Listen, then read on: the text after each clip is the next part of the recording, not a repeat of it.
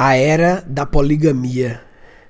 É, a gente a gente vive numa, numa cultura monogâmica, né? Assim, o padrão da sociedade é que cada pessoa tenha um único parceiro, né, sexual e casal, né, um amor por vez.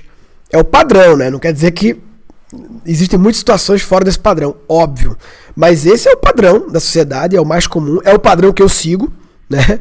Eu sigo esse padrão é, de ter um, uma, uma, uma, um parceiro, um único, e é, eu tenho a teoria que essa cultura monogâmica sexual, né, amorosa, rolou meio que uma transposição dessa cultura para o mundo do trabalho, né? Então, é, as pessoas falam muito assim: você tem que encontrar a sua paixão, tem que encontrar o seu propósito, encontrar a sua arte. É sempre no singular, uma paixão, monogamia, né? É uma arte, é um propósito. E esse lance de ser no singular, de ser um, isso gera uma puta pressão. E puta não combina com monogamia, inclusive, né?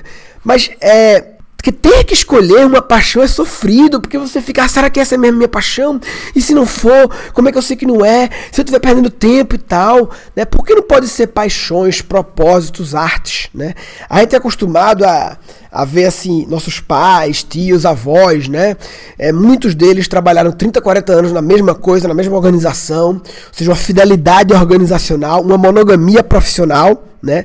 Isso na verdade vem muito da cultura industrial, da Revolução Industrial, que a gente ainda é extremamente. É impressionante. É impressionante quando você estuda história e você vê. Eu adoro estudar história. Se você vê como cada revolução, cada grande fato muda a forma de pensar da humanidade, ou de grande parte da humanidade, né? Como o mundo vinha de um jeito e a Revolução Francesa e aí muda muita coisa, e a Revolução Industrial e aí incorpora sua forma de pensar, a história da escola no formato industrial e a, a coisa muito forte da Revolução Industrial do especialista, daquela pessoa que domina uma coisa, faz um trabalho, ninguém não quer saber se é a paixão, se não é essa, foda-se essa conversa, o que importa é esse é o trabalho, faz isso aí, você só faz isso, seu trabalho e pronto e vai, né?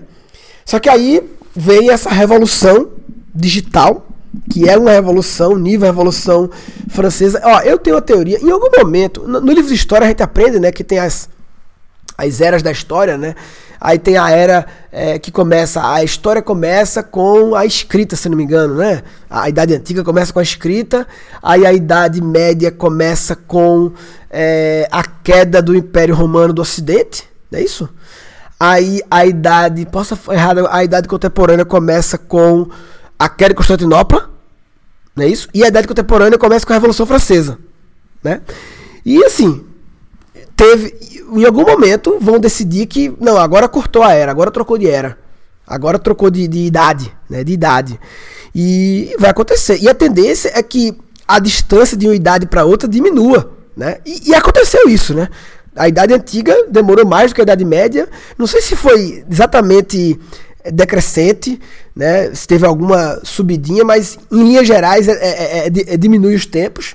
E eu acho que assim, já dava para ter tido idade industrial, talvez, ou então já pula para a idade digital, que é representada, se fosse, ó, se fosse, tem que ter a queda de Constantinopla, tem que ter a queda do Império Romano, a Revolução Francesa, eu acho que eu botaria, sabe o quê?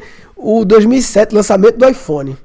Porque ele representa a tecnologia mobile no bolso. É cada um ser um computador toda hora no seu bolso, acesso a tudo, né? Não diria nem que é o começo da internet. É, ah, o começo da internet, internet comercial, anos 90, né? Eu botaria 2007. Mas enfim, e aí nessa troca de idade, o, o, o, a forma de pensar industrial de uma pessoa faz uma coisa e é isso aí, e não tem que ouvir o que você quer, muda. Você agora, o mundo te permite cada vez mais ser você mesmo, requer coragem isso, ser você mesmo. Você não precisa, você pode criar você mesmo. Uma frase que eu citei no outro podcast que eu gosto muito que é You don't have to find yourself, you have to create yourself. Você não precisa encontrar a sua proposta, a sua paixão. Você criar. A sua as suas paixões podem ser criadas por você. Quer dizer, você encontra a sua paixão, mas você cria você baseado nas suas paixões. Cria quem vai ser o você.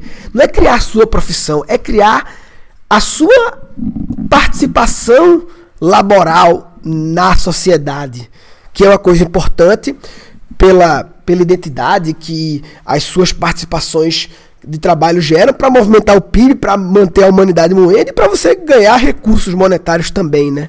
É, então, esse mundo hoje em dia é mais conectado, mundo líquido, que o Bauman fala, né? O mundo líquido, mais fluido, as coisas mudando mais, né? O mundo que não é sólido, não é duro, não é uma coisa só, ele é mais fluido, é várias coisas, todo mundo junto, né?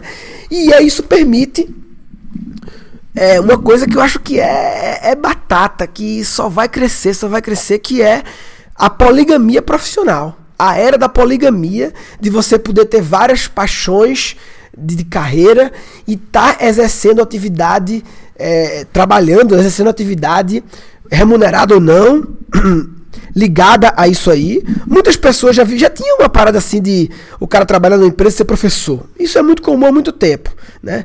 Trabalhar em duas empresas já é, já é bastante exceção. Tem, mas é exceção, não é regra. Né? Trabalhar numa empresa e ter um negócio, eu conheci um cara que tem um negócio, uma hamburgueria ali em Moema, e ele tem hamburgueria e ele também, vou entrevistar ele um dia, né? Ele também é designer, aí trampa dois dias na semana de manhã numa empresa como designer, dois dias na semana em outra empresa como designer. É tipo freela, ele é PJ lá, ele é tipo um prestador de serviço, é uma, uma agência interna, e naqueles dois dias ele reserva para trabalhar. E na hora do almoço e durante a tarde e começo da noite ele tem a hamburgueria dele. Isso, velho, vai acontecer cada vez mais. Você não é obrigado, ah, não, essa vida eu não quero. Mas assim, Parece uma vida louca, mas se o cara, porra, tem um puta tesão em design, mas também tem um puta tesão em fazer hambúrguer, é do caralho essa vida. É massa, entendeu? É, e é uma vida que acontece, né? Tem uma, uma, uma frase, um parágrafozinho do Peter Drucker, que eu li num livro chamado Curation. Eu peguei aqui o parágrafo na internet, é o seguinte. E na fila, eu vou falar em português, né? Daqui a alguns anos quando a história do nosso tempo atual for escrita numa visão, numa visão de perspectiva de longo prazo, ou seja, muito nessa vibe que eu tava falando de idades, né? Não tão long term como eu falei, idades, mas a nível de séculos, né? É, é muito provável que o evento mais importante que os historiadores vão ver o evento, o evento não é a tecnologia, é o fato, né? A mudança que eles vão ver atualmente não é a tecnologia, a internet, o e-commerce. Peter Drucker disse. Peter Drucker é cara mais um dos caras mais fodas pensadores de, de, gestão de trabalho, de negócios, de ele diz que o que os historiadores vão ver é uma mudança sem precedentes na condição humana. Pela primeira vez, literalmente pela primeira vez, está tendo um rápido e substancial crescimento do número de pessoas que têm opções. Porque as pessoas não tinham opções antigamente, né? Eu, eu vi um, uns documentários sobre é, os reis da França. Eu fui na França ultimamente, e aí gosto da história e tal, vou em museu. E aí fui no, no, no Palácio de Versalhes, a história do rei Sol, Luís XIV, um rei muito louco, o cara que se achava realmente o sol, o deus, ele se achava o rei, o cara e, e, e vendia para as pessoas isso, e foi um rei foda, criou o Palácio de Versalhes e tal, fez muitas coisas, foi um dos grandes reis da história de toda a humanidade, né, da França talvez foi o maior. Mas aí depois, quando você vai ver o rei, o Luís XVI, que é bisneto dele, uma coisa assim, é, quando você vai ver o Luís XVI, é um documentário que eu vi, uma ficção sobre ele, você vê que é um cara que não queria ser rei. Ele queria ser meio que engenheiro, serralheiro. Você via que ele não queria estar ali, ele sofria por estar ali. Aí foi obrigado a casar com a mulher Maria Antonieta, que ele não queria também. Aí tem uma lenda que ele era broxa, que ele não, desempenhava sexualmente porque ele não gostava da mulher e era infeliz e era inseguro, sabe? Ele não queria estar ali, mas ele não tinha choices, não tinha escolhas, não tinha opções. Ele era rei, mas ele era obrigado a ser rei. Por melhor que é melhor ser rei do que talvez ser escravo na época, ser, ser é, servidão, sei lá, os modelos lá, né? Mas, é, enfim, ele, então, vê que louco, né? O rei não tinha chance, ele, tinha que, ele não tinha opções. E até pouco tempo atrás, a gente, as pessoas não tinham, né? Não, tem que ser esse caminho, o caminho da família, ser médico, tem que ser esse curso aqui, tem que ser servidor público, senão tá ferrado, não sei o quê. A gente não tinha muitas opções. E agora está crescendo muito, né? O contexto do mundo, o mundo digital, as coisas mais conectadas, né? E aí Peter Drucker fala, pela primeira vez, as pessoas vão ter que gerenciar elas mesmas. E a sociedade está totalmente despreparada para isso, para se autogerenciar. Porque quando a gente não tem escolhas, a gente não precisa se gerenciar. Menos, pelo menos, né? Porque a gente simplesmente deixa a vida me levar, a, deixa a sociedade me levar, deixa a família me levar, deixa os outros me levar, deixa a classe social que eu, que eu, que eu nasci me levar e eu vou continuar nela, né? Eu não tenho opções, eu não posso ser eu mesmo. E aí, poder ser você mesmo que é uma coisa cada vez mais possível, com a poligamia profissional, com várias paradas, várias relações de trabalho, vários tipos de trabalho em, mais de um segmento, te dá opções, mas te obriga a se autogerenciar e aí é bronca, né? Gerenciar emoções, sentimentos, interesses, gerenciar relacionamentos. A gente não foi treinado para isso. Né? É, porque não era uma parada que era uma prioridade educacional quando a gente era criança, né? É, quando meus pais eram criança, quando a gente era adolescente, de treinar você a se conhecer, gerenciar suas coisas, porque você não ia precisar disso. E hoje é uma das habilidades do futuro mais importantes é, daqui a pouco a gente vai colocar no ar novamente a nossa série Habilidade do Futuro, já pela segunda vez, terceira vez já gravando, fazendo melhorias, afinando a minha tese. Você já viu, vê de novo, se não viu, segura aí que a gente vai disponibilizar por uma semana, aberto e gratuito na internet, essa série Habilidade do Futuro.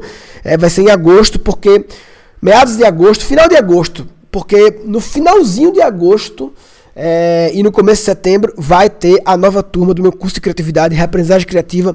Última, última não, única turma do ano. A gente focou no Cri Cri. Então agora vai reaprendizagem criativa turma 9, uma condição de preço diferenciada. Entra agora, papai. Se você sempre quis fazer o curso, é, é um curso que vai te ajudar a lidar com essa era da poligamia, porque te ajuda a te conhecer, a se conectar com outras pessoas, a abrir sua mente para criar, para não só seguir padrões, para não só repetir as coisas como são e poder criar novas paradas. É, um dos, eu vejo muitos e muitos alunos nossos vivendo essa poligamia profissional como um output pós o curso, né? Então, é, reaprendizagem.com.br é o link para o curso. Esse assunto, velho, poligamia, conecta com outra parada que é multipotencialidade, que se complementam, né? Multipotencialidade é uma, um grupo de seres humanos, que eu acredito que é um grupo grande, né? Que tem muitas paixões e que tinham que, tinham que suprimir algumas delas porque tinham que ser monogâmicos profissionalmente e agora os multipotenciais, alguns chamam também de alma renascentista, né? Que é o renascimento, tinha muito essa coisa, né? Personificada pelo Da Vinci, de gostar de várias coisas, se interessar, né? E conectar essas muitas coisas também. Então, cada vez os multipotenciais estão, opa, tô aqui, eles estavam calados, estou aqui. Tem os multipotenciais muito hardcore, eu sou, acho, multipotencial muito hardcore, que realmente tem muitas paixões. Alguns são médios, alguns não, tem uma única paixão e tá tudo bem, tá tudo bem, tá tudo bem, todos os casos estão tá muito bem. O importante é você entender que estamos na era da poligamia profissional, que essa é uma oportunidade que você pode abraçar ou não, é, e que vai ter que mudar a sua forma. Não vai dar. Não, o que te levou até aqui hoje não é o que te, vai te levar a uma nova situação. Né? Você vai ter que fazer diferente, buscar ser mais criativo, buscar mais conhecimento, mais entrar em novos grupos de pessoas é muito importante. É uma coisa que eu acho que o, o curso da gente é, é difícil falar, é, só quem faz o curso, porque você é, encontra uma nova galera, entendeu? Uma nova tribo, uma nova galera que refresca sua forma de pensar, enfim. É, bem, é isso que eu queria falar. Era da poligamia. Esse assunto, velho. Gostaria de falar muito mais sobre essa coisa de escolhas, né? A gente não foi treinado para fazer escolhas, porque desde criança não deixava a gente escolher. Criança não tem que escolher nada, criança não tem que querer nada. A vida toda, sem deixar a gente fazer nem pequenas escolhas, e com 17 anos faz uma escolha foda, né? É, a grande escolha, e, e, e aí você suprime as paixões, porque tem que ser essa única escolha, né? E aí eu fiz outro episódio sobre aqueles dos 30, né? Agora, 10 anos depois, ou mais anos depois, ou menos, você vê que pode ser poligâmico profissionalmente. Bem, se você é muito potencial é, e está sofrendo e não está com a mente aberta de que você pode ser um multiprofissional, pode, pode ser um, um profissional poligâmico profissionalmente, você está de brincadeira na tomateira. Tá de brincadeira na tomateira. Neste episódio foram capturados quatro insights. Uma frase que eu citei no outro podcast que eu gosto muito que é You don't have to find yourself, you have to create yourself. Você não precisa encontrar a sua proposta, a sua paixão, você criar. A sua. As suas paixões podem ser criadas por você. Quer dizer, você encontra a sua paixão, mas você cria você baseado nas suas paixões. Cria quem vai ser o você. Daqui a alguns anos, quando a história do nosso tempo atual for escrita numa visão, numa visão de perspectiva de longo prazo, ou seja, é, é muito provável que o evento mais importante que os historiadores vão ver é uma mudança sem precedentes na condição humana. Pela primeira vez, literalmente pela primeira vez, está tendo um rápido e substancial crescimento do número de pessoas que têm opções. E aí Peter Drucker fala, pela primeira vez, as pessoas vão ter que gerenciar elas mesmas. E a sociedade está totalmente despreparada para isso, para se autogerenciar. O que te levou até aqui hoje não é o que te vai te levar a uma nova situação. Né? Você vai ter que fazer diferente, buscar ser mais criativo, buscar mais conhecimento.